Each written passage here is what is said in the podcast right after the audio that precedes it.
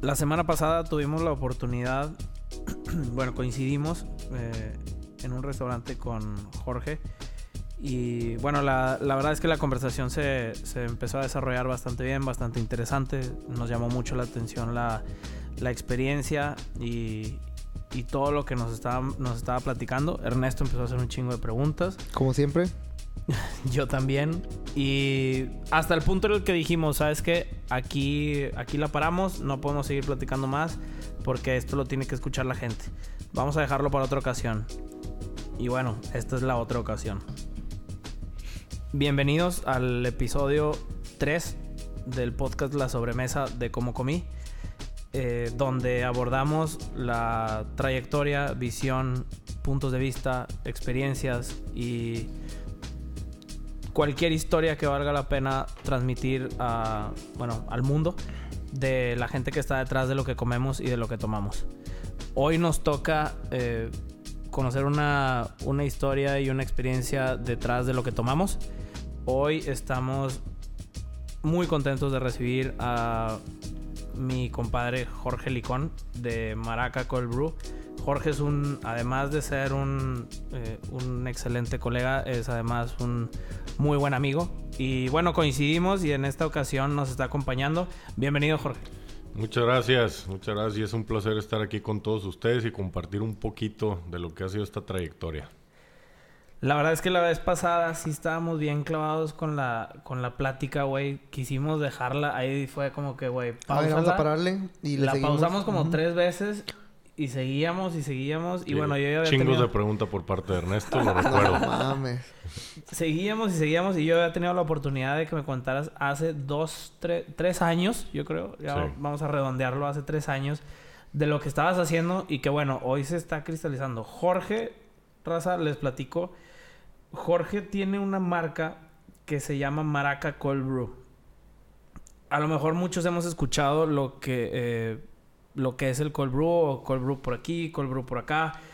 Pero, eh, bueno, al menos hoy nos toca, eh, hoy, hoy toca que Jorge nos, nos, nos platique desde qué es hasta cómo, cómo a fin de cuentas, algo que es tu gusto o tu pasión, si eres persistente, se puede volver un negocio muy bien formado, muy formal, codearte con eh, gente que está dentro del retail a nivel, eh, a nivel mundial, a nivel de Estados Unidos, gente que de las mejores prácticas. Y bueno, y al final, que no vamos a hablar de un final, pero hoy en día es un inicio, pero al final todos los puntos del pasado se alinean a tu conveniencia o a la chingada tú los alineas, güey. O sea, es, como, es como te ha sucedido, ¿no, Jorge? Sí, correcto. Mira, eh, partiendo de todo lo que es cold brew, que creo que ahorita vamos a profundizar más sobre ese tema, que probablemente haya muchos que no lo conozcan. Habrá algunos que ya estén familiarizados con el concepto, que pues ahorita ya en Estados Unidos es muy fuerte. Y sí, como bien dices, pues a lo largo de mi carrera se han ido presentando situaciones, momentos u oportunidades que uno en el momento no las ve.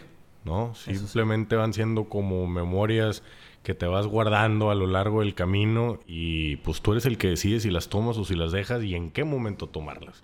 Entonces a mí en esta trayectoria se me han presentado, eh, pues he sabido capitalizar algunas, no estoy seguro si todas, pero eh, pues el, haber hecho las cosas correctas y el haber tomado esas eh, que fueron claves ahorita para, para que Maraca esté donde esté, ¿no? ¿Quién es Jorge? Pues mira, Jorge es un soñador. Sí, Jorge es una persona que siempre soñó con posicionar una marca o un producto eh, a nivel masivo, sí, meterlo en un retail o en un comercio muy masivo, tener una marca que tenga mucha presencia, pero no solo una marca, sino algo que transmita una esencia de lo que es Jorge y de lo que son sus socios y, de qué es lo que quieren proyectar como, como sociedad. ¿no? ¿Tú eres egresado de? Tec de Monterrey. Saliendo del Tec. ¿Qué estudiaste? Marketing. Nada, ah, colega. Marketing, colega, colega. Vámonos a, entrar en materia. ¿Qué es un cold brew, güey? Ok. Eh, un cold brew... Sí, haz de cuenta que soy tu abuelita. ok. Mira, un cold brew es tomar un café e infusionarlo de una manera diferente para poder extraer todas las propiedades, beneficios y nutrientes que tiene naturalmente el café sin traerte el tema de la acidez. ¿Ok? Ese es uno de los principales diferenciadores que hay entre un cold brew y un café común y corriente. Número dos, el café es sumamente fresco, ¿ok? Número tres, si el cold brew y el proceso se hace de la manera correcta, se logra transmitir todas las notas intensas que naturalmente tiene el café. Y si lo haces de manera perfecta y excelente como está hecho el maraca, puedes lograr transmitir todos los aromas del café en el mismo envase del producto. ¿En qué consiste esto? Un café común y corriente se extrae por medio de dos factores. Uno es el calor y otro es la presión. Es como funciona cualquier cafetera común y corriente. Si tú agarras el café recién molido y lo metes en una cafetera, el calor y la presión logran esta extracción en menos de 5 minutos. ¿Cuál presión?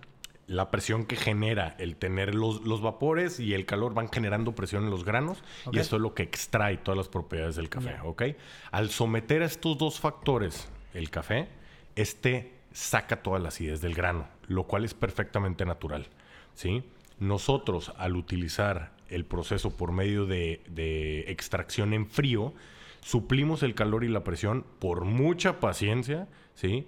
Y y por tiempo. Entonces, haz de cuenta que agarramos al café y lo metemos al spa, güey. Para así dejártelo bien claro. Lo metemos a estas condiciones óptimas en el cual el grano y el agua conviven y el agua puede extraer todas estas propiedades y beneficios naturales que tiene el café sin presionarlo, sin estresarlo y sin traerse la acidez. ¿Ok? ¿Qué otra ventaja tiene este proceso? Que al sumergirlo durante tanto tiempo en el agua, el agua también extrae un poco más de cantidad de cafeína. Entonces nuestro café maraca tiene 20% mayor cantidad de cafeína que una taza de americano común y corriente. Te va a poner mucho más pilas y te va a dar toda la energía que necesitas sin, necesidad de estresar a tu sistema digestivo. Dale, güey. Ya ves, llevamos dos minutos del podcast y yo creo que no, ya... mames, ya aprendí más de lo que sabía en toda mi vida. No, todo lo que estudiaste Se había escuchado... Eh, cabrón. Saludos al hijo. eh, si había escuchado eso de que entre más tiempo esté el café en contacto con el agua se extrae más cafeína. Eh, también yo que es muy falso la gente lo que cree que entre el café más oscuro es un café que te va a levantar más, que va a tener más cafeína, es algo totalmente falso. No, mira, el tema, el tema del color en un grano no tiene nada que ver con Tiene que ver con el tostado. Exactamente. Entre más tostado es el café, más amargo. ¿Sí? Entre más jóvenes, más se logran percibir todas estas notas florea, florales que tiene eh, la esencia y de donde viene todo el grano, ¿no? Este, aquí tampoco es un tema, y para que la gente no se lleve una mala, una, una, mala idea de lo que yo quería decir, no es entre más tiempo lo dejes reposando, mayor cantidad de cafeína extraes. Tiene que haber un balance, como todo en la vida, ¿no? Nosotros encontramos que nuestros granos, con el agua que nosotros utilizamos, que también es un agua especial, ¿sí? O sea, no es un agua... ahorita te platico sobre el tema del agua, pero sí se necesita tener un balance. A nosotros nos funciona perfectamente bien el tema de 18 horas. Hay otros cold brews muy buenos en Estados Unidos que se van hasta 23. Hay otros que se van en 12. O sea, varía muchísimo dependiendo de tu café y de las propiedades que tú le quieres dar a tu producto final, güey, al fin y al cabo. A fin de cuentas, el calor acelera el proceso este de sacarle el, todo el jugo al grano, por así decirlo. Sí, claro, es un catalizador. El café, como el, perdóname, el calor como tú eres un catalizador en las reacciones químicas, en las reacciones de café, en todo. Oye, ¿cómo te fuiste involucrando en el tema del café? O sea, tú estudias en el TEC. Sí. ¿Qué hacías y cómo fue que empezaste a... pues mira, eh, estudiar en el TEC siempre he sido ah, un, un, chavo muy inquieto, sí. La verdad es que me, me, he buscado involucrar siempre en diferentes grupos estudiantiles y si no, pues siempre andaba metido en los antros ahí como RP. O sea, siempre tuve una vida bastante activa, en bastantes. Creo que te podría decir que en, en casi todos los de, de miércoles a sábado, entonces...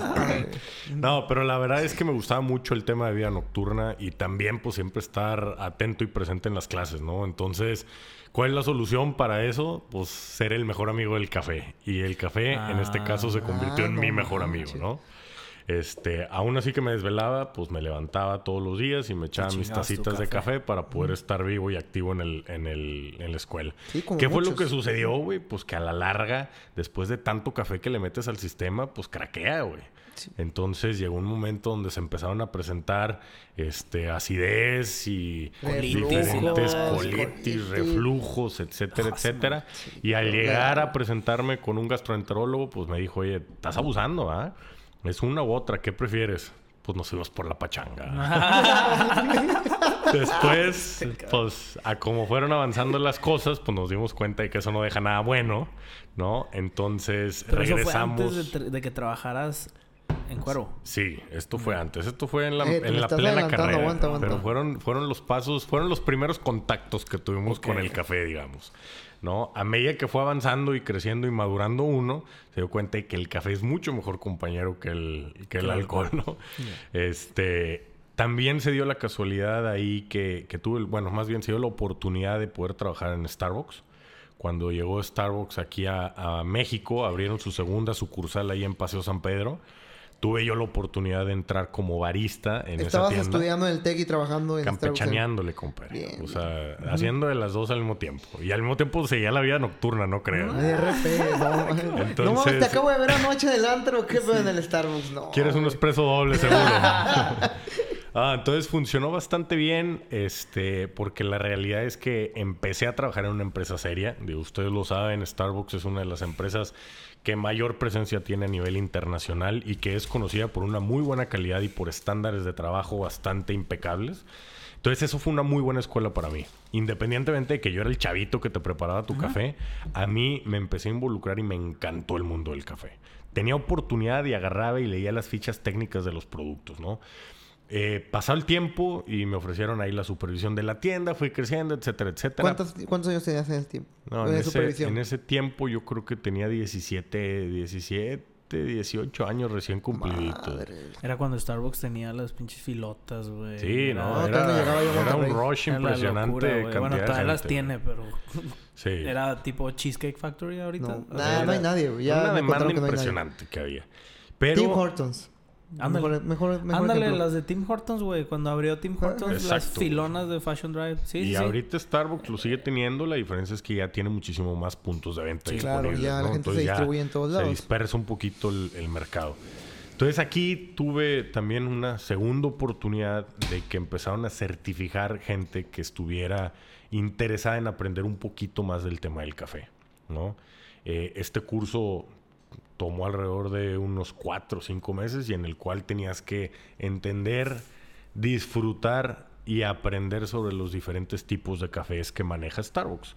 Entonces con ellos yo tuve la oportunidad de certificarme como Coffee Master y esto no tampoco te voy a decir que soy el gran experto en la materia del café, pero sí le entiendo, me gusta, me apasiona. Ah, es algo importante, que definitivamente hago con mucho gusto, ¿sí? Para mí el tomar una taza de café, ya sea caliente o fría, si está bien procesado, es definitivamente el mejor momento de mi día, güey. Chingón. Sí, el primer sorbo que le das al café en la mañana, esos pinches escalofríos, no los cambia nada. güey. Hasta el del Seven, ¿no? No, no mames. Ahora, es, el, el semen no es por nada, tiene, tiene buena calidad, ¿eh? Sí, de no, todo. la neta sí, el que traen de Veracruz está bueno. Sí, güey. O también, la neta, el de Starbucks, el de Chiapas, también es muy, muy bueno, el mexicano que trae. A mí me gusta mucho. Sí, en general. Y luego, eh, ¿cómo fue avanzando tu carrera? ¿Te metiste al...? Pues mira, después de este gran escuela que tuve ahí en Starbucks, se me empezaron a cruzar todas estas materias en el TEC que es casi imposible mover, ¿sí? Que nada más tienen algún horario fijo. Entonces se me empezó a complicar mucho el poderle dedicar las seis horas que yo le dedicaba seis veces a la semana a Starbucks. ¿Jalabas seis horas a la semana? Sí. Digo, No, no, al al día. Seis horas al día. Seis veces al, Seis veces a la a semana. la semana. Y era por gusto, compadre, te lo juro. O sea, mi horario no recuerdo si eran cinco días, pero yo me iba al sexto porque disfrutaba mucho estar ahí. Estabas trato con el café. Entonces, se Sí. me empezaron a empalmar las materias y ya me era prácticamente imposible. Sí. Eh, después de ahí termino mi carrera, me voy al DF, sí, recién graduado, y tuve la oportunidad de trabajar en, en, ¿cómo se llama? José Cuervo. Ya. Cortaste, Sí. o sea, perdóname. Eh, ¿Terminaste relación con Starbucks terminando tu carrera? Sí, o sea, de la mejor manera posible. Gracias a Dios, yo en todas las empresas donde he tenido la oportunidad de trabajar siempre me he salido con la puerta abierta. Tengo muy buenos amigos en todos los lugares en donde he trabajado y de todos y de cada uno de ellos siempre me he llevado cosas muy positivas. Este, de hecho, creo que poca la gente que me ha oído hablar mal de alguna chamba porque yo siempre busco sacar lo bueno tanto de la gente como de las oportunidades que se presentan, ¿no? Eso es bien importante porque luego no sabes qué vueltas da la vida. Es lo que digo, no, no, y a medida que vayamos avanzando les iré contando, pero ha habido mucha gente que gracias a que he tenido muy buena relación con ellos, este proyecto ha podido avanzar de la mejor manera posible. Entonces, este, después de ahí me fui a la Ciudad de México. Ahora sí que se acomodó la chamba de mi papá. Nosotros estábamos buscando un nuevo aire. Este, nos fuimos a la Ciudad de México. Y estando allá, antes de graduarme de mi último semestre, eh, me habla la gente de Cuervo y pues empiezo a chambear con ellos. ¿Dónde te encontró la gente de Cuervo? Pues mira, Internet. muy curioso porque como te dije yo era muy movido y aquí mundial. Aquí en, en, Monterrey me llevaba muy bien con mi directora de carrera. Cuando le dije que me iba a ir, me dijo, ve y habla con la directora de carrera del campus Tech Santa Fe. ¿Quién era tu directora de carrera? Adriana, Carranza. ah, un, saludo a Adriana Carranza. Sí, un saludo y un abrazo. Con mucho la cariño. Luz, ¿no? Sí, muy bueno. Entonces, cuando le comenté que me iba a ir, ella me recomendó mucho que fuera y hablara con la gente de allá, del campus. Cuando fui y hablé con ellos, le dije, oye, fíjate que yo tengo más de la mitad de mi carrera trabajando y desde mi punto de vista, la escuela, claro que te aporta y te da cierta estructura, pero lo mío es la calle. Yo quiero estar en el, jale. O sea, yo necesito estar jalando para realmente poder emplear todo lo que estoy aprendiendo en la escuela. Entonces, le, le, conté sobre mi trayectoria, mi experiencia en Starbucks y me dijo, ¿sabes qué? Fíjate que justo me están pidiendo una asistencia de marca en José Cuervo. Y creo que cumples con el perfil. Pues traes también el tema de la vida nocturna. Se ve que eres medio tremendito. Pues vamos, a mandarte a ver qué puedes lograr. Entonces, Voy a pues, poner mis pedas en el currículum. o sea, que fue lo que hiciste, ¿no? Siempre sea honesto en tu currículum, ¿eh? Es un buen tip. sí, güey, me gusta salir así, tal cual. Sí. Experta en borracheras. Entonces, se acomodaron bien las cosas ahí. En Cuervo eh, tuve la oportunidad de trabajar con esta gran marca que es Jagermeister, igual empresa internacional que apenas se está introduciendo en México. Eh, que era Apenas una está introduciendo, ah, Tenía pocos años de estarse introduciendo en México. Pero pues era una caja que vendía un volumen ni siquiera representativo para el grupo de Cuervo, ¿no? Entonces había mucho que hacer, había mucho que posicionar como marca y mucho, más que posicionar, mucho que entender quién era el mercado al que se le iba a dirigir este producto. ¿Hace cuántos años es eso? ¿De cuántos años Eso fue en el 2010. Ok, va. En el 2010. Este. Antes de que supieran combinarlo con Boost. Ay, vamos, vamos ahorita vamos a llegar a eso. Por ahí, por ahí, por ahí se empezaron a combinar las cosas. Este. Digo, parte de los aprendizajes que tuvimos ahí fue que necesitábamos apoyarnos, ¿sí? Apoyarnos del ingenio y de la creatividad mexicana para poder posicionar este producto a, a quien pues todavía no sabíamos. Entonces se lanzó una slash convocatoria, slash concurso para que participaran diferentes bartenders y restauranteros, inclusive personas físicas que quisieran ser parte de, a hacer sus mezclas de, ahora sí que Jagermeister con lo que quisieran, ¿no? Y el ganador fue el restaurante Fishers y salió con la innovación que se llamaba... ¿Pueden adivinar cómo se llama? La, la perla negra. Perla negra. La perla negra. No eh, mames, me acuerdo. seguro más de dos o tres. Este, todos los que van a escuchar eso se, han tomado uno. Se, les puso la piel chinita de escuchar perla negra. Claro, Para bien, Tuvieron buenos y malos recuerdos en cuanto lo escucharon. Buenos de la fiesta y malos al pagarlas, cabrón. No, hombre, a la Seis a todos, vámonos. No, a la, cruda moral. No moral. Yo me refiero a la cruda moral. Eso sí, nadie la Se te olvida de lo bien que te la pasaste. No, pero sí, ya. O sea, entonces oficialmente, raza, el Fishers inventó la perla negra. Que ya viene ya a Ya viene camino. Ya es correcto. Ya, de hecho, ya, ya se está, ya está empezando a llegar aquí a Monterrey. Qué bárbaros, güey. Y ese, eh, bueno, Fishers para esto es maestro en el tema de. Sí, pues es conocido el lugar por irte a precopiar, ¿no? Y por irte a divertir. Entonces, pues seguro aquí en Monterrey vamos a ver a dos o tres personas por ahí. Sí, sí, sí. Y luego. Bueno, entonces de ahí pues empieza a avanzar, empieza a crecer poco a poco el volumen, sí, gracias a Dios se me da ahí la oportunidad de crecimiento, empiezo a tomar marcas como José Coro Especial, Después tomé José Cuervo tradicional. Este, La perla negra te catapultó. La güey, por así de- decirlo.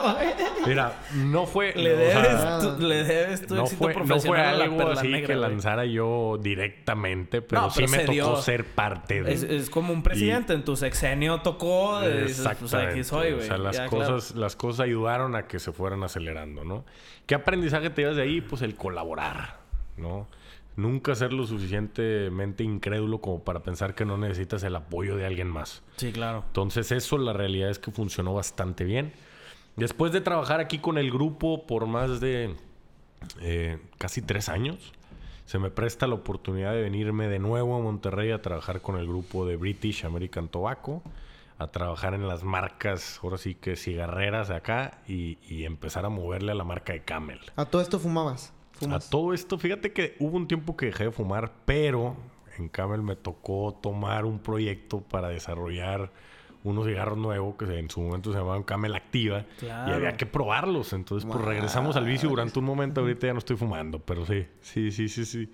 Sí se prestó a Sí, que fumáramos un que ratito. tú también... Luego, es que tú te hacías experto y no por decir Madre, con el tema de la los tomada. vicios. Sí, Lord pero... de los vicios. Lord, Eh, Lord Lord vicios. vicios. No lo digas mucho porque se va a pegar. Oye, sí me, me acuerdo que me platicabas eh, en aquel momento, hace tres años, que te hiciste experto en el tabaco. Nos, o sea, me- nos involucramos mucho. No te pudiera decir que soy un experto en el tema del tabaco, un poquito más en el café, pero en el tema del tabaco sí logré entender las diferentes tipos de tabacos que existen, las diferentes mezclas que puedes llegar a hacer, los diferentes componentes que llega a tener un cigarro, cómo es una línea de producción. Todo eso sí, Te involucras, lo conoces, pues, no, no eres ajeno a. O sea, Y, no eres y ajeno te digo que yo no soy el experto porque hay maestros tabacaleros, ¿no? Este, me ha tocado convivir con algunos que son excelentes, que aparte de sommeliers son maestros en tema del tabaco y que ellos sí realmente te pueden identificar Sommeliers del notas, tabaco. sommeliers de vino y aparte son expertos en el tema del tabaco. Wow. Entonces tienen paladares sumamente refinados y que pueden realmente identificar notas que nosotros seres Que humanos no difícilmente encontramos. podemos lograr. ¿Y ¿verdad? estos güeyes no están peleados con el cigarro tradicional? ¿O, o son más de No, puro? mira, ¿Cómo la realidad es que BAT es una empresa que respeta muchísimo las decisiones de cada persona. güey. Si tú te quieres fumar un cigarro, adelante, disfrútalo y conviértelo en tu momento de desestrés. Si no quieres fumar, no hay ningún problema, güey. O sea, Pero no estés es- chingando a los que Exacto, o sea, fuman. no es una empresa que te esté promoviendo el fumar, es una empresa que te está promoviendo el disfruta. Si quieres fumar, disfrútalo en tu momento, ¿no? Entonces, o sea, hoy en día sí te puedo decir que todos los días consumo maraca, ¿sí? Eh, aquí sí se presta la oportunidad de meterle un poquito de la esencia que tú traes, del gusto que tú traes y de lo que tú quieres comunicar por medio de tu producto. O sea, no, no quiero decir que cada trago que le dan al maraca se vean un poquito de mí porque soy bien sucio. Ah, Sí, no, no, no, no, Pero, pero sí te puedo decir que es un café muy bien pensado. ¿sí? Ok. Que viene muy bien balanceado, que tiene cierto retrogusto que es bastante agradable, tiene ciertas notas dulces que difícilmente se pueden encontrar en otro cold brew y un aroma bastante intenso. Entonces, para mí, eso es mi despertar todas las mañanas. El Segui- maraca. Perdón. ¿Y antes? Antes, pues mira, la verdad es que le he movido por muchos diferentes tipos de café. Hay uno que se llama Portales, es un café intenso Ah, que venden bueno en ese, H.B. ¿eh? Sí, sí. ¿Ah, sí? A Sí, lo mí en lo personal se me hace un café muy bien balanceado. Me encanta ese café, de hecho. O sea, si me voy a tomar una taza de café, Portales. voy por un de portal. la ¿no? cafetera normal. o Starbucks. Prensa francesa, Chemex. Hijo, cafetera normal. pues, le puedo mover de todo. La realidad es que los procesos de extracción todos son muy similares. güey. Sí, te dan ciertas notas diferentes, todos. pero todo es el mismo principio. Uno caliente, el otro frío y ya de ahí le mueves a las variables. Starbucks, la realidad es que sí tiene un muy buen café. Hay un café que se llama Sumatra, sí, este que viene de la zona de Indonesia.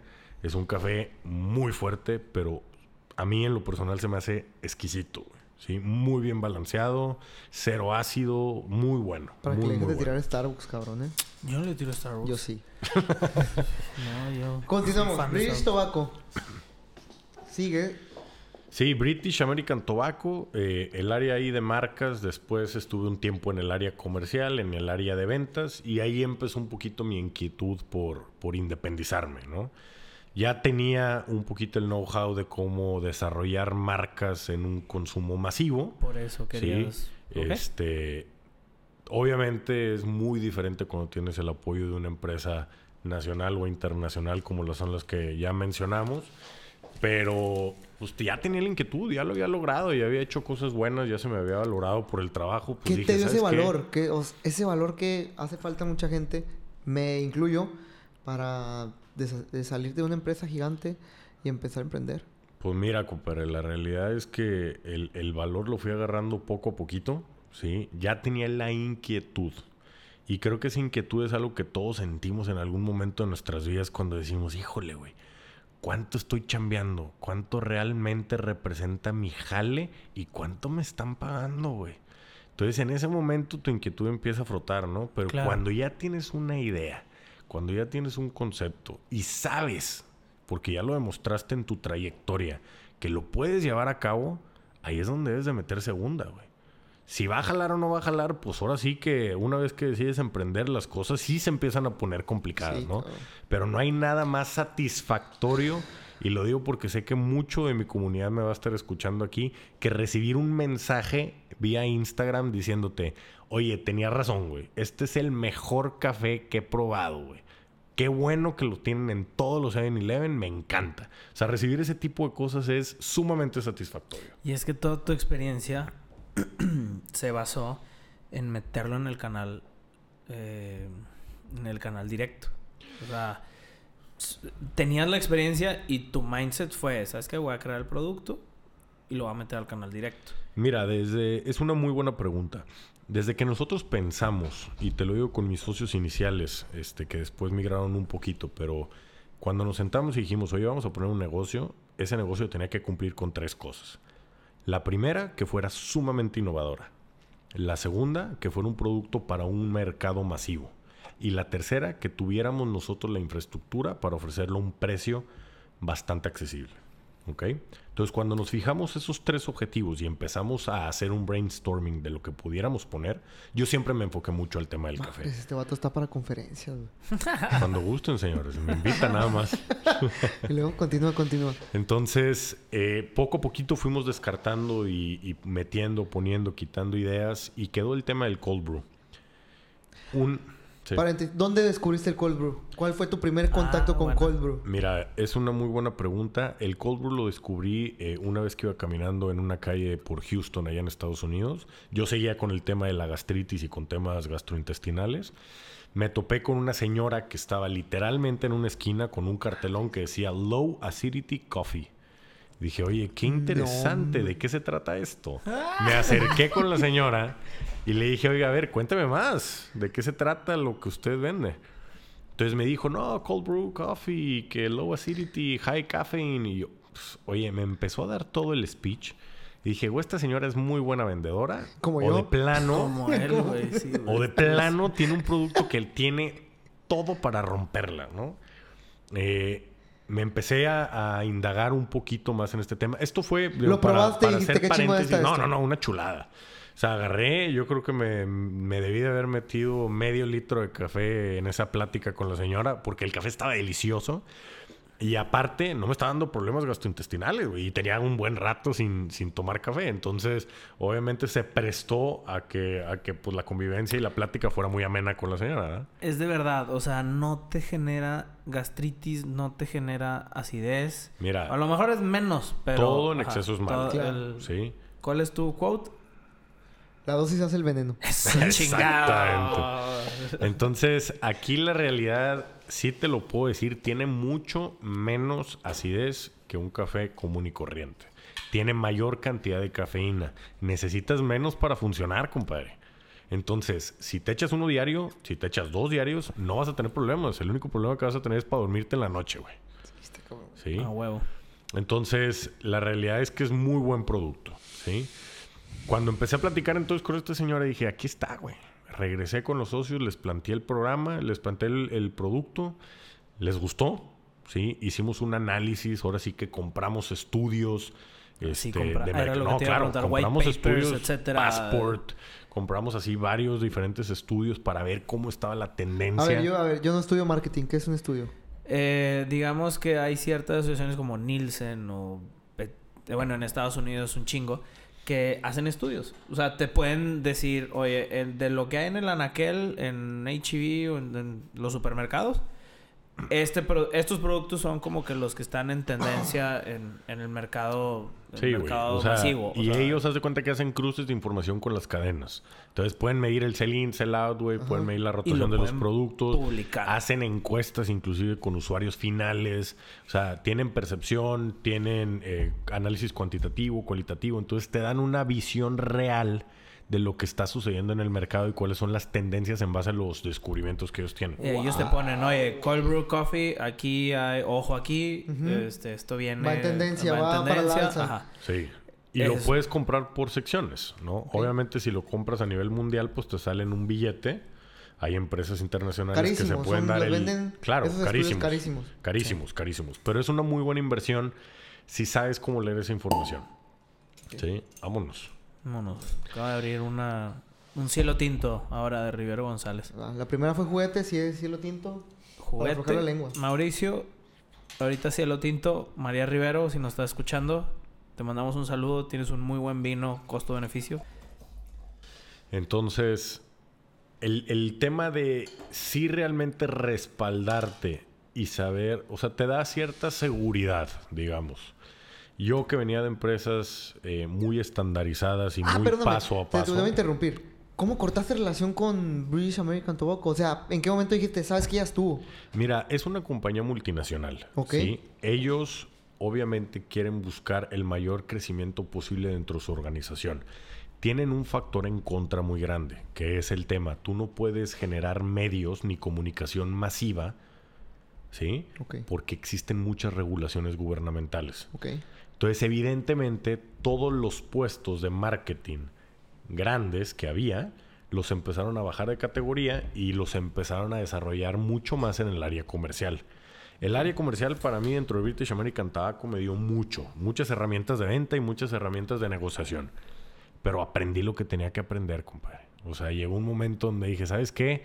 Lo Ya mío, lo mío pum. es desarrollar productos, güey, agarrar marcas, crecer, desarrollar una, dentro de una organización, hacer eh, asociaciones comerciales, etcétera, etcétera. Entonces, cuando vi que mi camino iba hacia el área comercial, decidí sentarme con el grupo, expresar mi, mi ahora sí que preocupación y en conjunto decidimos tomar la decisión de que, ¿sabes qué? Pues estás en lo correcto, güey. Lo tuyo es irte a buscar tu caminito por afuera. Madres. Entonces, No con ese preámbulo, empecé yo a desarrollar ciertas áreas en donde me empecé a espa- ¿Hubo algo antes de especializar. Maraca?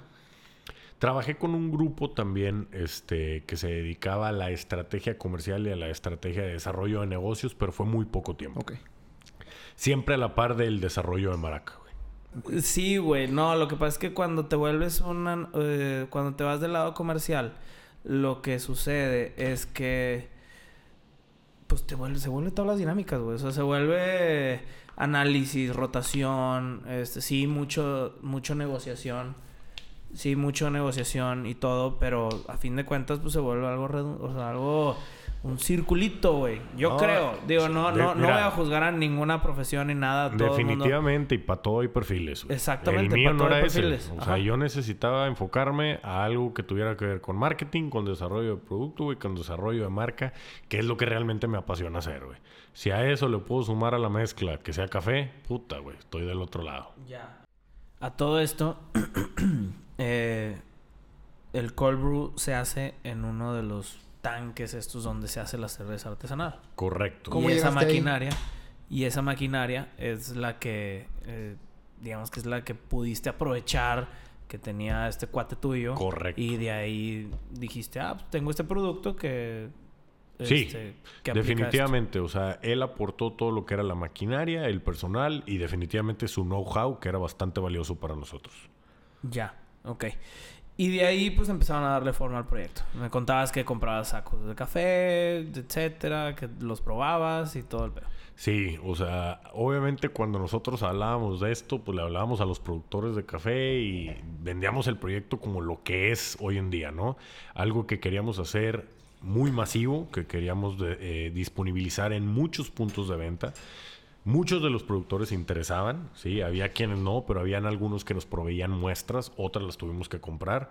Entonces, o sea, el tema de empezar el laboratorio es productores de café. A agarrar, sí, sí, sí, sí, 100% mexicanos. Nosotros ¿De dónde traes el de Maraca? Este es de Córdoba, Veracruz. Ok. Y utilizamos tres diferentes tipos de granos seleccionados aquí por tu amigo y servidor. ¿Natural Este, o lavado? natural. Combinado. Natural, todos. Ok. Todos son naturales. Este, este café se tuesta 24 horas antes de que nos lo mandan. Nosotros lo recibimos, lo dejamos reposar un rato y después se muele. Y una vez que se muele, entra al proceso de producción. Somos muy estrictos Es en este molido entre... Digo, para no decir más secretos. No, no te preocupes, pero... este es entre medio y grueso. ¿sí? Un proceso de cold brew siempre lo tienes que llevar más allá de medio y lo más cercano posible, a, no lo más cercano posible a grueso, pero tres cuartos hacia grueso. ¿Ok? Entonces, eh, obviamente a la hora de empezar a nosotros recibir muestras y todas estas variables que yo les estoy platicando, pues nos salían mil y un resultados, entonces había que hacer mucho estudio de mercado. Este producto sabíamos que se iba a introducir al tema de millennials, porque pues es un mercado muy creciente que te puede ayudar a masificar y a co- la comunicación de tu producto. Pero también nos queríamos enfocar a todos los que ya estamos trabajando y a Claro. todos los que ya Sí, le estamos chingando día a día y que necesitamos este punch. Entonces, creamos el maraca original para todos estos conocedores de café. ¿Sí? Este es el original. Sí, el Ah, de ya. la etiqueta Sí, sí, sí, verde que solo tiene 17 calorías, compadre. ¿Dónde vendiste tu primer maraca? ¿A quién fue? El primer maraca que vendimos... Ay, híjole, es una muy buena pregunta. O sea, fuera de contemplar conocidos y claro, amigos... Mira. A mí no me llegó. El primer... Todavía no te llega, se le perdió a UPS. Pero ya lo reporté. Este, si mal no recuerdo, fíjate que creo que la primera caja de maraca ya cerrada se la vendimos a mi compadre Gus Marcos para el gimnasio de One Gym.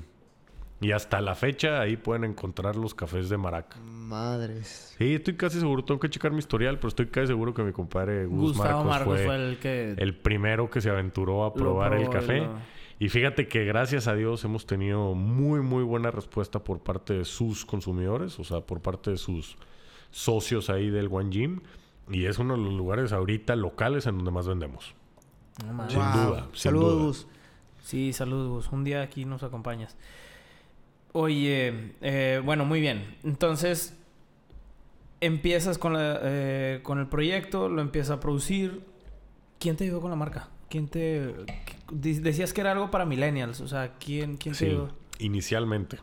A medida que fuimos sacando muestras y que fuimos dando pruebas y haciendo estudios de mercado, hicimos mucho estudio de mercado. Mucho y mucho, te estoy diciendo mucho, güey. Sí, todo en Monterrey con diferentes segmentos, ambos hombres y mujeres en diferentes edades, con diferentes profesiones, con diferentes niveles socioeconómicos para entender. ¿El estudio de mercado tú crees que es necesario para sacar una marca? Un, producto como el mío, definitivamente sí. No necesario, pero sí es una muy buena herramienta para sustentar tu proyecto. ¿Ok? Es que es muy Este, del método, ¿no? O sea, entonces- es muy del método.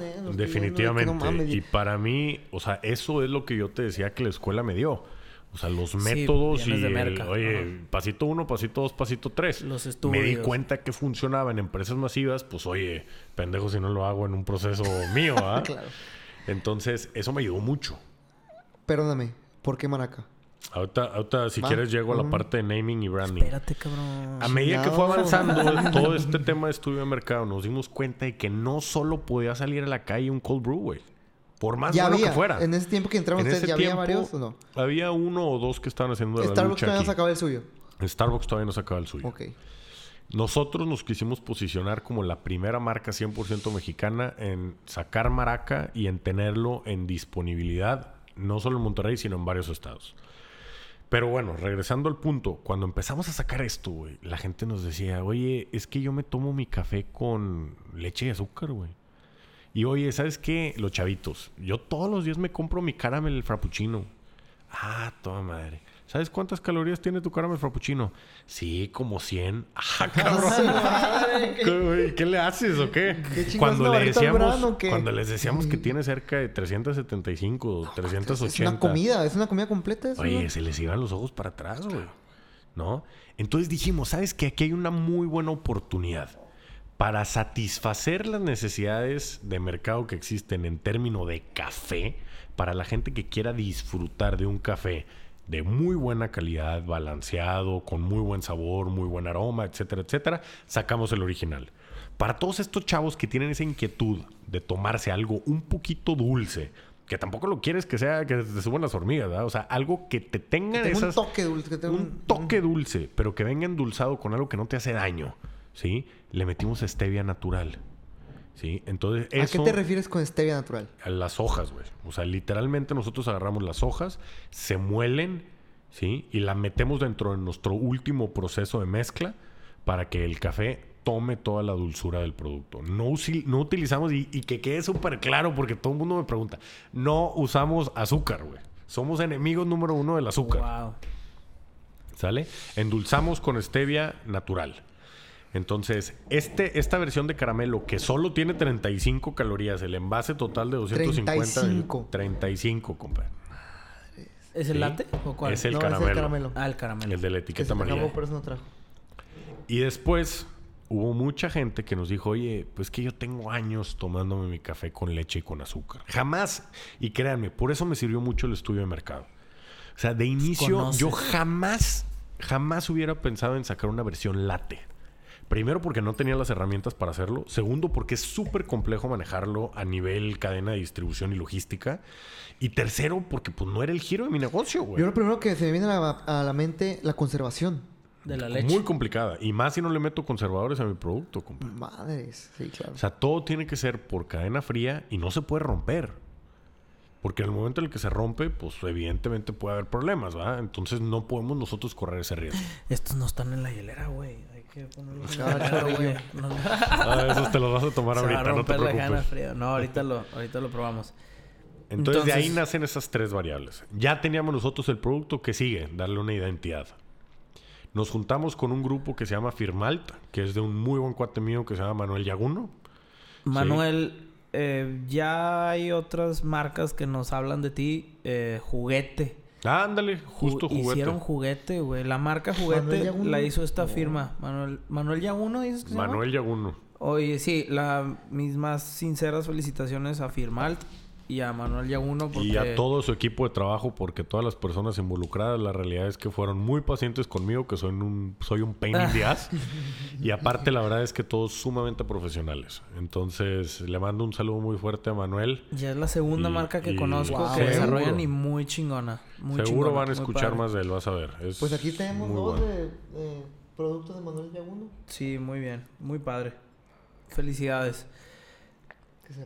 Entonces, con ellos trabajamos nosotros todo lo que es la identidad y el branding del producto. Eh, a mí me encanta trabajar con Firmal porque lo primero que hacen es preguntarte, o sea, te levantan un cuestionario y te dicen, a ver, platícame, güey, ¿qué quieres que esto transmita? O sea, nombre, y te hacen una, una serie de preguntas que te van orientando hacia lo que tú traes en mente. Para mí era muy claro, yo soy mercadólogo, pero hay mucha gente que no tiene la menor idea de qué quiere transmitir, ¿no? Entonces, pues para mí ellos fueron una excelente opción. Lo primero que yo quería transmitir con este producto es que es 100% mexicano. ¿sí? Si ustedes lo ven, desde los colores, las tipografías, güey, el branding, o sea, todo, todo, todo Está mexa. te transmite México. Y realmente es porque nosotros estamos sumamente orgullosos de ser un producto Oye, ¿cuánto me puede 100% meter mexicano. Güey, ¿por qué no, no has pensado vender Herbalife, güey? Eh, eh, no, ya Me vendes, ah, me vendes todo lo que quieras de Herbalife, güey. este, güey. Ya, ya me desvió, güey. Ya no sé ni qué estaba diciendo. No, pero mira. La tipografía, güey. Todo- No, yo te regreso. O sea, Yo todo lo que tiene que ver con nuestro producto, desde la etiqueta, el envase, la tapa, nuestra distribución, el almacenaje, la gente que trabaja con nosotros, todo es 100% y orgullosamente mexicano. Y es algo que nosotros queremos mantener. ¿no? No, pues. Realmente hay talento en este país como para desaprovecharlo e irnos a, bus- Sí, ¿no? a buscar algo en otro país. Pues café tienes y de sobra, güey, yo creo. Y mira, qué bueno que me lo dices. estados. Café, realmente hay mucha gente que tiene la percepción de que Colombia tiene el mejor café del mundo. Tiene un café excelente, no te voy a decir que no. Pero México, específicamente Veracruz y específicamente la zona de Córdoba, cumple con todas las características que se necesitan para tener un café de premio y de muy buena calidad. Para ti el mejor café es el de Veracruz entonces, por encima de Chiapas, de Oaxaca. Individualmente hay cafés muy buenos. Esta mezcla que nosotros hicimos, específicamente, son tres diferentes granos que vienen de la zona de Córdoba, Veracruz. Ok. Y esta combinación para mí se me hace el mejor café que hay. Lo seleccionaste tú, Correcto, personalmente. correcto. Chingón. Después de muchas diferentes pruebas y errores. Sale la primera botella de Maraca. Empiezas, bueno, vas con Gustavo, se da tu primer eh, acercamiento a HB. O sea, una cadena mamona, grande, internacional. Bueno, internacional hablando que viene, de- viene de Estados Unidos. Eh, por así decirlo, primer acercamiento a HB o a 7-Eleven. Porque hoy, es en, hoy, en día es donde estás, ¿no? Sí, definitivamente. Eh, el tema de acercarnos nosotros con, con 7-Eleven o con HEB es un sueño que teníamos ya desde hace, desde el inicio de nosotros. Sí, y obviamente la negociación es sumamente diferente a llegar con un dueño de algún lugar o algún establecimiento o alguna cadena. Ellos obviamente no están cuidando sus intereses, sino los intereses de la compañía. Y eso hay que tenerlo bien claro. Entonces tú tienes que llegar con esa oferta y con ese sombrero, güey. Tienes que llegar a decirle, oye, a ver, entiendo tu modelo de negocio y estoy dispuesto a entrarle contigo, a apoyar tus promociones, a pagar tus aniversarios, a hacer tal, tal, tal y tal, tus descuentos de distribución y todo lo que contemple, porque entiendo cómo funciona tu modelo de negocio. Eso es uno de los mejores tips que yo pudiera transmitir, güey. O sea, si tú llegas con las manos en blanco, hola, ¿cómo estás? Soy Jorge y te, te vengo a vender café, te hacen garras, güey. O sea, te Es que te- exprimen te hasta el vivo. último Sí, y- centavo. Sí, y si este tú güey- llegas mediamente preparado, porque tampoco te voy a decir que llegué con todas las armas. Llegas mediamente preparado, haces dos o tres preguntas alrededor, güey. Entiendes cuáles son los modelos de negocios que ellos tienen. Y piensas en trabajar en equipo. ¿Sí? Porque mucha gente se me acerca y me dice, oye, ¿y cuánto margen le puedo sacar? Es que no necesariamente tienes que pensar en cuánto les puedes sacar. ¿Cuánto puedes tú contribuir para que tu crecimiento sea lo más rápido posible, güey? ¿Qué quiere decir? O sea, tu estrategia debe de contemplar apoyos a promociones, güey. Debes de estar presente, debes de tener comunicación, güey. Tu producto debe estar bien exhibido. Debes de generar mucha rotación. Todos los gerentes de piso deben de saber cuál es tu producto, cuánto cuesta, dónde está exhibido, para que si la gente llega, pregunta, inmediatamente los dirijan, güey. Eso para mí era la prioridad, güey. No cuánto margen le voy a poder sacar. ¿Ah? Ok, entonces la colaboración. Eh, tienes que. Sí, obviamente, cuando vas a entrar a un canal como HB, eh, te exprimen. Bueno, hablando en el término. Te comen vivo. Es que no, por no, pero es que no, no hay que ponerlos en el papel de villanos. No, Es que, no, mira, no son malos. o güey. sea- Si, si me permites, no es, no es te exprimen y no es te comen vivo, güey. Es simplemente tienes que estar preparado, ¿sí? Tu estructura comercial te tiene que dar lo suficiente como para aguantar esos balazos. Sí, un crédito a 60 días es un madrazo, sí, sí lo es. Oye, que si me pagas la anualidad de no sé qué, pues sí, sí lo es. Si no lo tienes contemplado. Oye, una activación. Si de inicio dices, oye, ¿sabes qué? Ya durante todo este tiempo que estuve trabajando con cadenas locales, me pude capitalizar y puedo aguantar los balazos de pago, pues oye, entonces ya estás listo, güey. ¿Sí? Ya estás listo para entrar a cadenas. ¿Qué fue lo que nos sucedió, güey? 7-Eleven me habla un día y me dice, oye, Jorge, ¿te acuerdas que viniste y me dijiste que querías entrar a 150 puntos de venta? Sí, y si me está escuchando María Fernanda Montes de Oca, un saludo. Va. Pero, pero de verdad fue algo muy padre, güey. A nivel empresa y a nivel personal. Nos hablaron y nos dijeron, oye, de esos 150 puntos de venta, ¿qué crees? Vas a entrar a 655. Madre santa, güey. Tómate un Dalai, güey. O sea, Te fuiste para atrás, güey. No, no, no, güey. Ah, ya, claro. yo me acuerdo perfecto. Estaba en una sala de conferencias en la oficina donde estaba antes. Casi me caigo, güey. Y estaba en conferencia una de mis socias y, y terminó la llamada y dijimos, oye, ¿qué hacemos, güey? ¿Cuántos socios son en Maracas? Somos tres socios. Ok. va. Entonces, obviamente fue, fue una noticia muy buena, pero había que estar preparados, ¿no? Y preparados no me refiero a cuánto volumen nos van a pedir de inicio, sino cuánto volumen me van a pedir en los siguientes seis meses.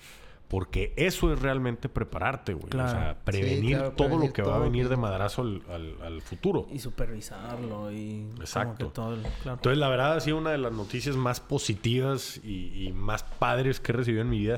Porque literal me dijo, oye, ya probaron todos el café en las oficinas y les encantó. Eh, la única mala noticia es que va a 655 puntos de venta. Le dije, esa no es mala noticia, güey. La mala noticia es que ahorita no te puedo responder, güey. Déjame ver si estoy listo para, para, decir que sí, ¿verdad? Porque si no, pues te quemas. Sí, claro. Ya. Oye, ¿y en qué punto de tu vida personal te dieron esa, esa noticia? ¿En qué punto? Mira, fue... Familia, o sea... Ah, a nivel familiar. yo me casé, tuve una huerca. ¿Te casaste? ¿Tuviste una niña? ¿Te casaste hace cuánto? Eh, me casé en el 2015, en marzo del 2015. Un saludo, también a mi esposa. Un, besito. Este, el 14 de marzo del 2015. Y tuvimos una nena que tiene ahorita un año, cinco meses, Alessandra. Entonces, este, pues mi niña estaba no recién nacida, pero tenía meses cuando recibimos esta noticia. Entonces, pues evidentemente fue algo que a, mí en lo personal y a nivel familiar, pues fue motivo de fiesta. ¿Festejas este tipo de, de pasos? O sea, Cualquier logro. Hay que vas y llegas con tu esposa y le dices, oye, amor, vamos, vamos a festejar este pedo. Con una copa de vino, con lo que sea. Pero sí, siempre hay que tener como que ese, esa apreciación y ese... es una excelente pregunta. Pausa el mundo y luego ya. Es una excelente pregunta. Y mira, creo que todos los emprendedores nos metemos unas chingas, más de lo que podemos expresar, ya sea por redes sociales o por este tipo de oportunidades. Y si uno no festeja los mini triunfos, los triunfos medianos y los triunfos grandes, estamos jodidos, güey. No se trata de martiriarnos, se trata de realmente valorar lo que estamos haciendo, porque eso nos da más fuerza, güey. O sea, yo, el voltear con mi esposa y decirle, oye, hoy nos echamos una copita de vino porque fíjate que me llegó una orden de compra de 7-Eleven que excedió mis expectativas, puta, güey, la veo a ella y está más feliz que yo, cabrón. Eso me da alas para el día siguiente salir y partírmela al triple, compadre. Claro. espero que esto lo escuche muchísima gente, güey. Sí, pues es de lo que se Está muy cabrón. Claro. Gracias. Ya. ¿Cuándo empieza a... Digo, todavía me quedé con la piel chinita de esto que... de esto que estábamos hablando. La verdad es que sí...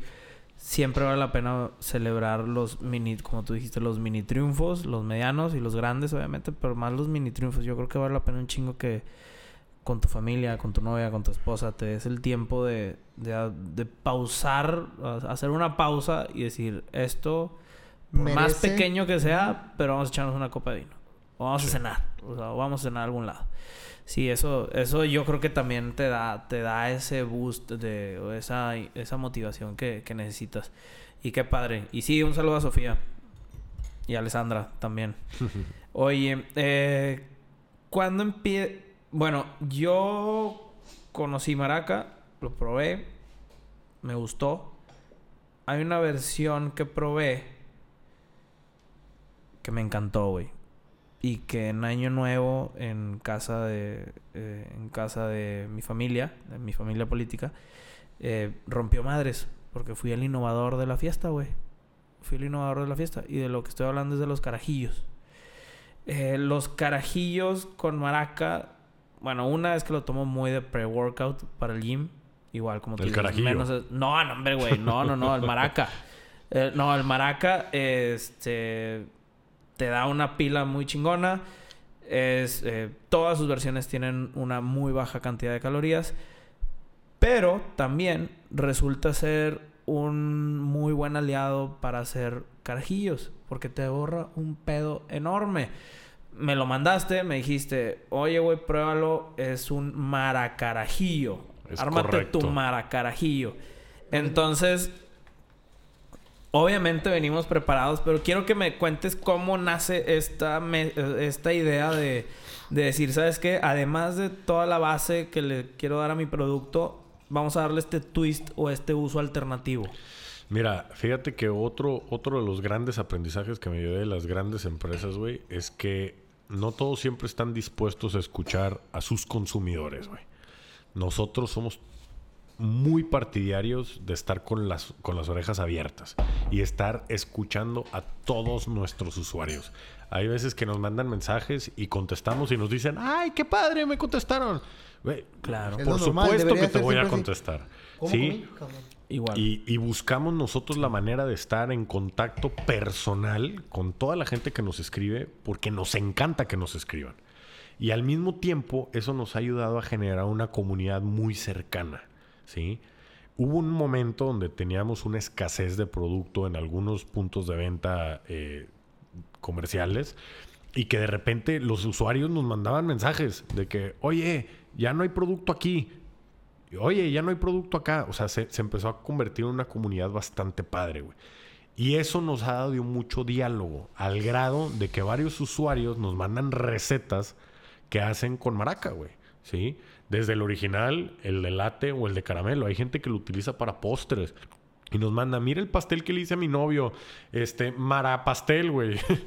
o mira, mira la bebida que hice ahora para mi graduación, güey. Y vodka tonic, maraca, güey. Y mira el no sé qué que hicimos con canela y le prendieron fuego y las chispitas. Y, güey, ves todo menos maraca, pero pues ahí dice que hay maraca, ¿verdad? Claro. Entonces, muchos usuarios subían las fotos con el carajillo. ¿Sí? El carajillo es una bebida que va base expreso con algo de licor 43, se mezcla y se toma. Entonces, de tanto que lo vimos, lo probamos. Y dijimos, oye, ¿sabes qué? Esto es una mina de oro, güey. Nuestro producto tiene notas que resaltan bastante. Una de ellas es el cacao. El cacao y el caramelo combinan perfectamente bien. Entonces, ahorita que lo prueben, se van a dar cuenta. Un carajillo común y corriente tiene la desventaja de que cuando sirves el café sobre los hielos se diluye. Está caliente. Sí, evidentemente viene caliente está, y se está caliente.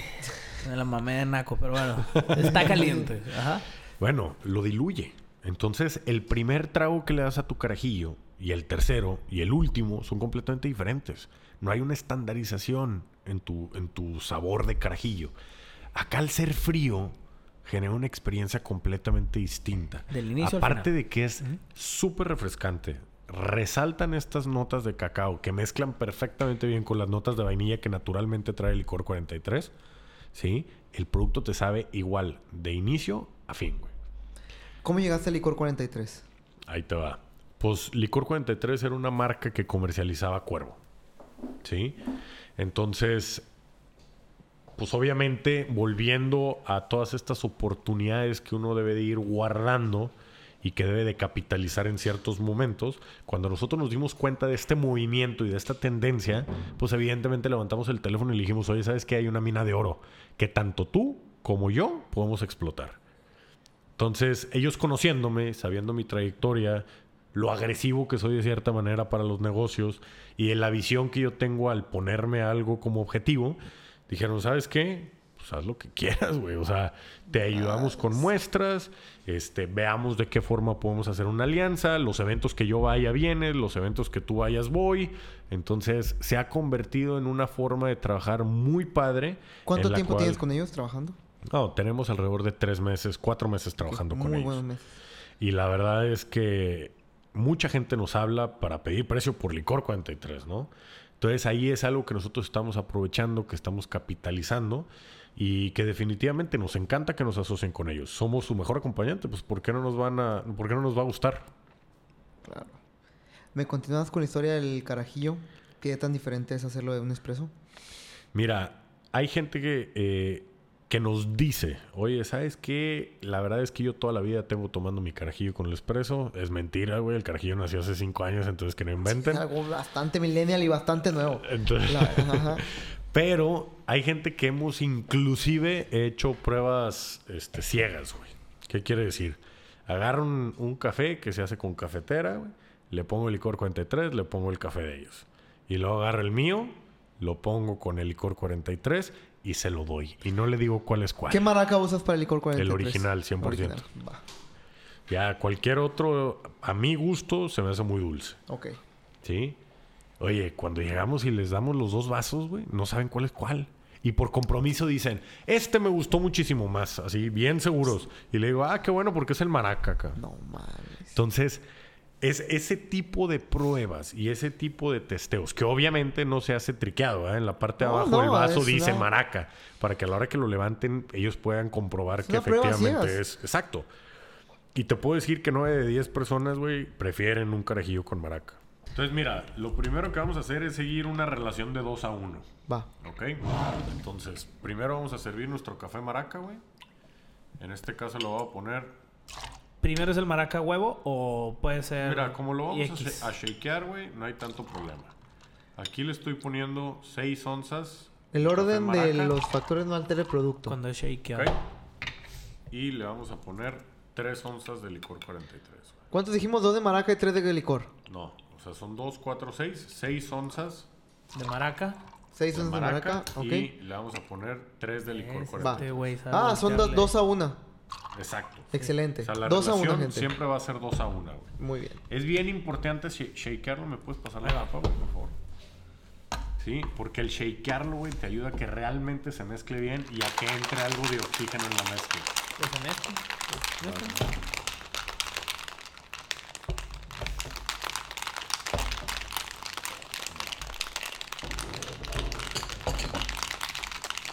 Entonces vas a ver un café con mucha espuma, ¿sí?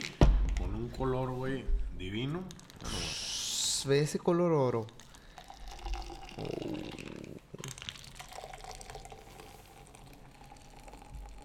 ¿Cuántos no habré servido que ya me salen exactos? güey? Ya lo tienes bien medido. Sí, o sea, queremos shakearlo mucho, güey, para que realmente quede mucha espuma.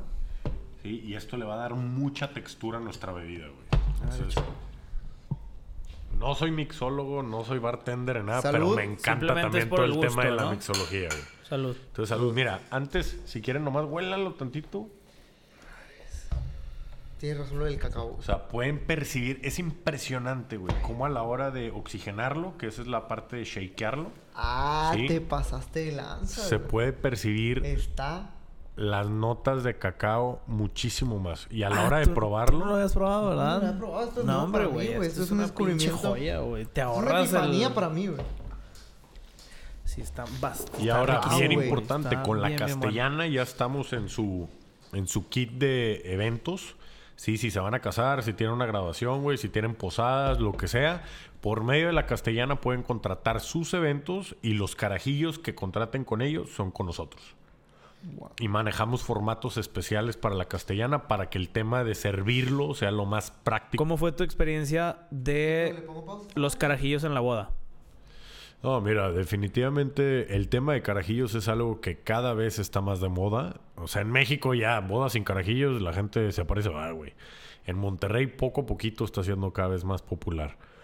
Entonces aquí el tema de los carajillos y más con el tema del calor. Cuando te traen un carajillo aguado, se lo quieres aventar al mesero en la cara, ¿verdad? En un restaurante. Pero en una boda En lo una aceptas. boda. No, yo digo en una boda. Ah, bueno, ok. O sea, en una boda, al contrario, güey. En una boda ya estás listo para agarrar la fiesta. Te traen y te ponen un carajillo todo aguado. Pues no te lo tomas. ¿Sí? O sea, te dejan el consomé ahí, pues que se lo lleven.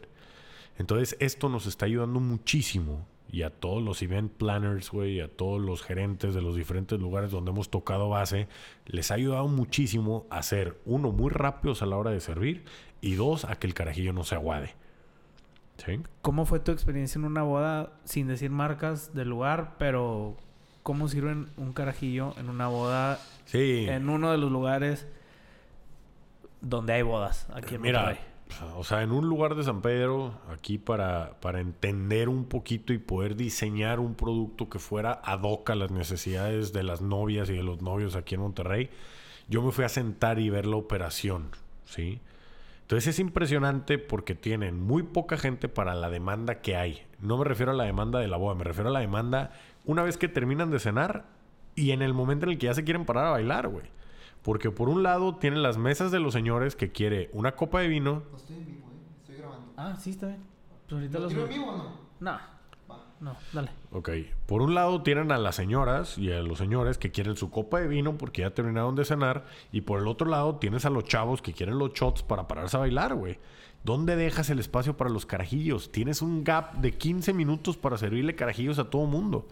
Entonces tienes a una persona que está poniendo las cafeteras, poniendo los vasos con hielos, sirviendo cubas, sirviendo copas de vino. Cuando regresa a la cafetera, agarra el café, güey, los pone en los hielos, se derriten todos, sigue sirviendo las cubas, sigue sirviendo las botellas de vino, regresa, sirve los carajillos, güey, y cuando llegan los carajillos a tu mesa, ya son un caldo. Sí, claro. ¿sí? La Sí, sí, sí. operación, desgraciadamente, no les da, güey. Entonces nosotros les ayudamos a pensar en un método mucho más sencillo, que es un dispensador de café en el cual pueden servir café, licor 43. Ah, That's como it, el, como el Traveler de Starbucks. Ajá. Exactamente. Sí, sí, sí. Entonces es un método sumamente sencillo en el cual pueden servir entre 10 y 15 carajillos por minuto, minuto. sin necesidad de estar ahí campechaneando con cubas y con vasos y con vinos y con lo que sea, güey. Claro, claro. Sí, pues muy bien. Eh, no, definitivamente termina siendo una de las mejores opciones para hacer el carajillo en una boda. Yo estoy de acuerdo contigo. Estamos acostumbrados, güey. Y tú me lo dijiste, güey. O sea, tú me lo dijiste. Estás, está- en la boda estás acostumbrado a que te sirvan un carajillo pinche. Sí. Ojete. Sea Sí. como, o sea, sea la boda y el recinto Ah, que en tu sea. boda estuvo chingón el carajillo, ¿eh? Ah, no, en mi boda estuvo chingón todo, güey. Él se fue a hacer Eh, ¿Hasta qué punto puede llegar la mala preparación de un carajillo en una boda? O sea, para yo de- para para yo decir que conviene usar maraca versus confiarle a- al lugar donde sea el evento, el- la, la realización o la maquila del carajillo en mi No, boda. mira, claro, la realidad es que es sumamente complicado, güey. O sea, metes muchos factores como el tema de la demanda, o sea, terminando la cena, todo mundo empieza a pedir bebidas. Metes el tema o el factor de poco capital humano que tienes trabajando en la parte de atrás. Metes el factor de que tal vez cuentas con pocas cafeteras. En sí, o sea, el, el problema del carajillo se convierte en algo sumamente operativo, ¿sí? Llega un momento en el que la gente empieza a demandar muchas bebidas, la gente grande empieza a demandar vino, la gente más joven empieza a demandar shots porque ya se quieren parar a bailar y existe un gap ahí de alrededor de 15 minutos en el que la gente quiere que le sirvas carajillos, güey, ¿sí? Entonces, la mitad de la boda, en cierto momento te empiezan a demandar la bebida, güey, y no tienes a la suficiente gente que te surta. ¿Qué es lo que sucede en algunos lugares, güey? Empiezan a sacar el café desde antes y lo sirven en jarras. ¿Sí? Café O- americano. Café americano, güey. Lo empiezan a servir en jarras. O inclusive café expreso. O café hecho con expreso. O lo que tú quieras, güey. Lo empiezan a servir en jarras. Jarras de litro, dos litros, güey.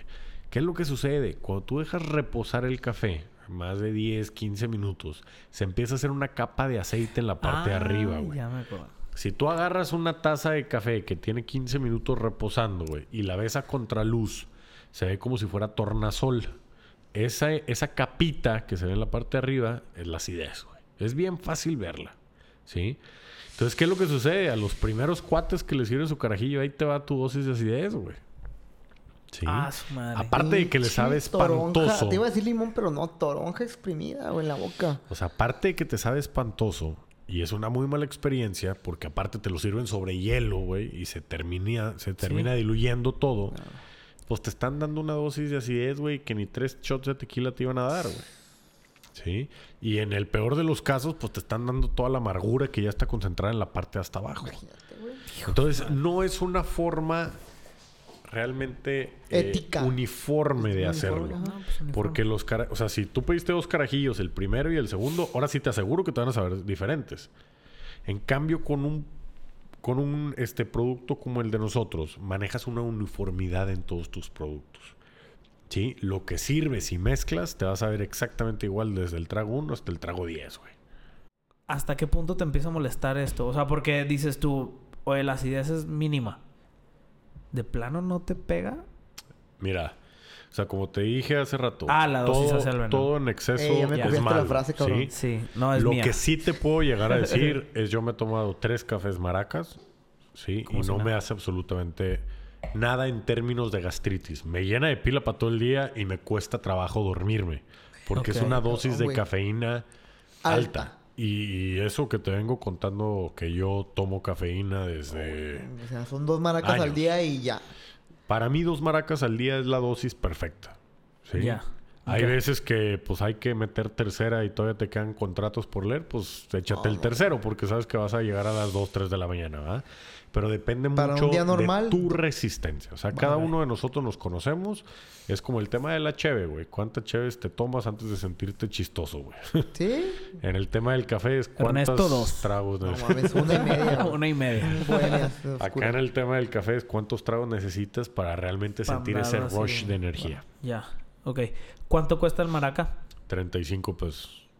35 pesos en HEB y en 7-Eleven. Correcto. Ok. Muy bien.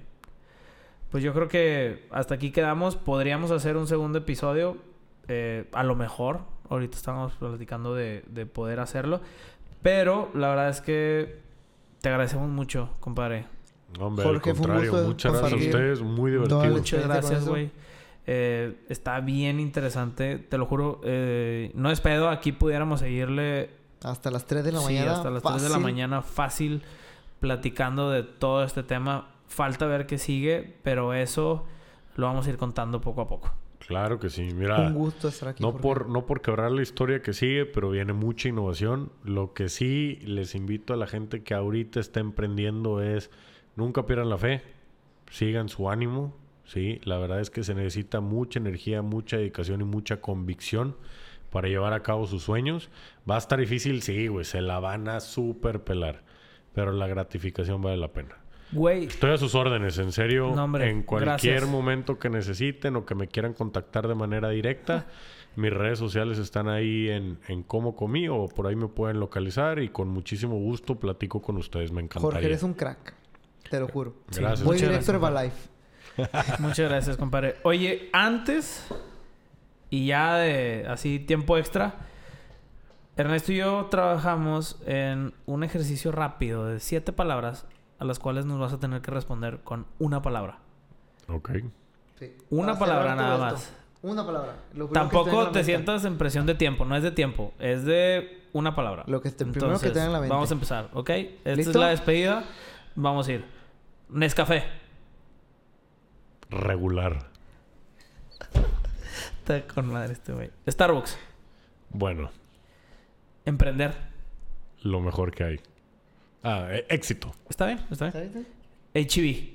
Bueno, Repetiste, bueno. Dame otra. disponibilidad. Ah, está interesante. Buena, ¿eh? Bacardí. Pésimo. Carajillo. Ah, te puedo decir diarrea también. ¡Ah, la chingada!